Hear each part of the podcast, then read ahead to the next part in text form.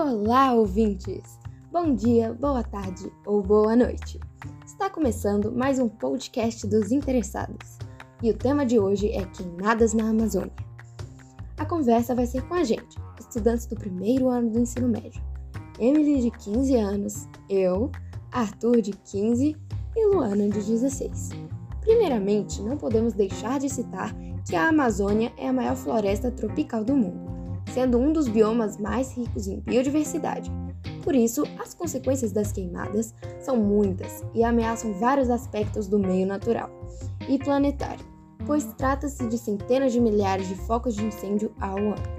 As principais causas de incêndios são: de acordo com os relatórios de ocorrência de incêndios ROE, do Núcleo de Prevenção e Combate aos Incêndios Florestais do Pré-Fogo, Existem inúmeras causas para as queimadas e incêndios florestais. A primeira delas é o analfabetismo ambiental, que expressa o desconhecimento sobre os sistemas, as interrelações e interdependências dos processos que asseguram a vida na Terra. O analfabetismo ambiental é tido como a maior ameaça à sustentabilidade socioambiental do planeta. A segunda causa apontada está relacionada à expansão das fronteiras agropastoris. Segundo o relatório, a preparação de áreas desmatadas para atividades agropastoris é a principal causa das queimadas na Amazônia. Durante essa prática, o desconhecimento das técnicas de prevenção e dos fatores que influenciam o comportamento do fogo é responsável pela dispersão descontrolada das chamas por toda a região. Além do analfabetismo ambiental e da expansão de fronteiras, causas naturais e comportamentais também devem ser evidenciadas. Porém, sabe-se que a intensidade desses incêndios é menor e que eles geram poucos impactos para a Amazônia. Já, segundo o estudo Esclarecendo a Crise das Queimadas na Amazônia, as principais causas dos incêndios florestais ligados ao desmatamento são a falta de governança local e a especulação da terra. A subsistência de agricultores e o manejo do gado de forma extensiva também aparece como fatores que levam à queima da biomassa.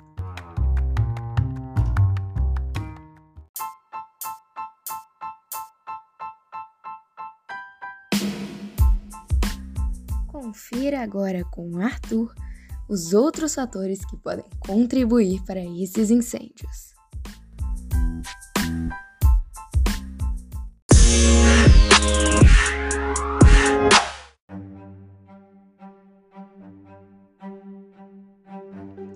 Outros fatores que podem contribuir para esses incêndios são climáticos. As baixas precipitação e umidade relativa do ar e ventos fortes favorecem o início e a propagação do fogo na vegetação.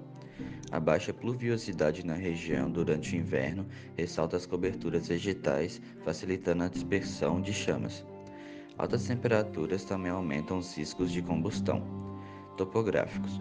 A declividade de um local também favorece a dispersão das chamas na vegetação. O fogo se alastra mais rápido quanto mais acidentado for o terreno. Além disso, regiões com inclinações acentuadas contribuem para os regimes específicos de movimentação do ar, que também auxiliam na propagação do fogo. Tipos de combustível. A combustão e a propagação do fogo também dependem da matéria orgânica que está sendo queimada. A natureza do fogo dependerá das constituições químicas da biomassa e do local em que ela se encontra. Três tipos principais de queimadas na Amazônia. O primeiro motivo diz respeito à realização de incêndios realizados ao desmatamento. Retira-se a vegetação considerada boa para uso em outras atividades econômicas e em seguida faz o uso do fogo para eliminação dos arbustos que sobram técnica executada para o preparo do solo para a agricultura ou a pecuária. O segundo motivo fica por conta das queimadas realizadas em áreas de agricultura que já existem, que foram desma desmatadas anteriormente. Elas ocorrem para o preparo do solo com a eliminação de ervas, ervas daninhas e a fertilização do solo para o desenvolvimento agrícola. O incêndio é uma técnica primitiva bastante eficiente, rápida e barata e barata. Esses fatores motivam os grandes proprietários de terra a promovê-lo. O terceiro e último motivo são os incêndios florestais. Eles podem ser iniciados de maneira acidental, principalmente no período da estiagem, e podem afetar, afetar áreas gigantescas de coberturas vegetais, ocasionando impacto direto aos animais, rios e sociedades tradicionais e ribeirinhas. Em alguns casos, eles podem ser considerados criminosos quando indivíduos realizam-nos de maneira indiscriminada e acabam com grandes áreas verdes.